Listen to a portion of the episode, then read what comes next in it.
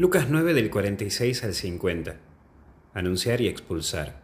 Y lo primero que vemos es el más grande. Jesús te propone a vivir en la humildad y la sencillez, en la confianza y en la cercanía.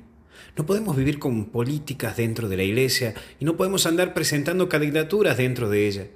Nosotros estamos aquí para servir y dar un aire nuevo en este mundo que está lleno de mentiras y de rencores.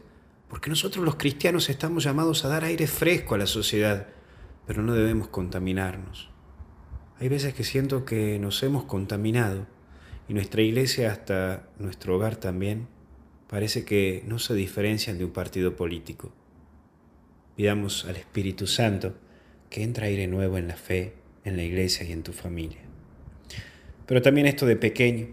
Estamos invitados a hacernos pequeños, como nos enseña Santa Teresita de Lisieux, saber que el único grande es Jesús.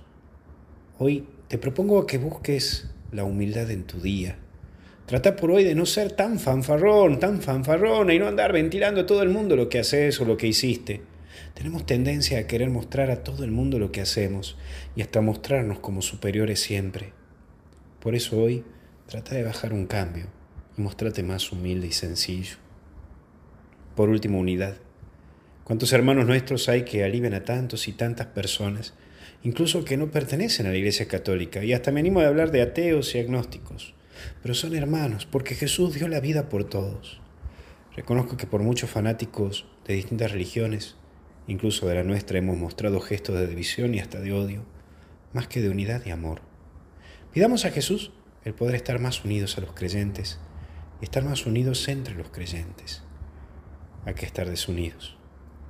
Que Dios te bendiga y te acompañe en el nombre del Padre, Hijo y Espíritu Santo. Hasta el cielo no paramos. Cuídate.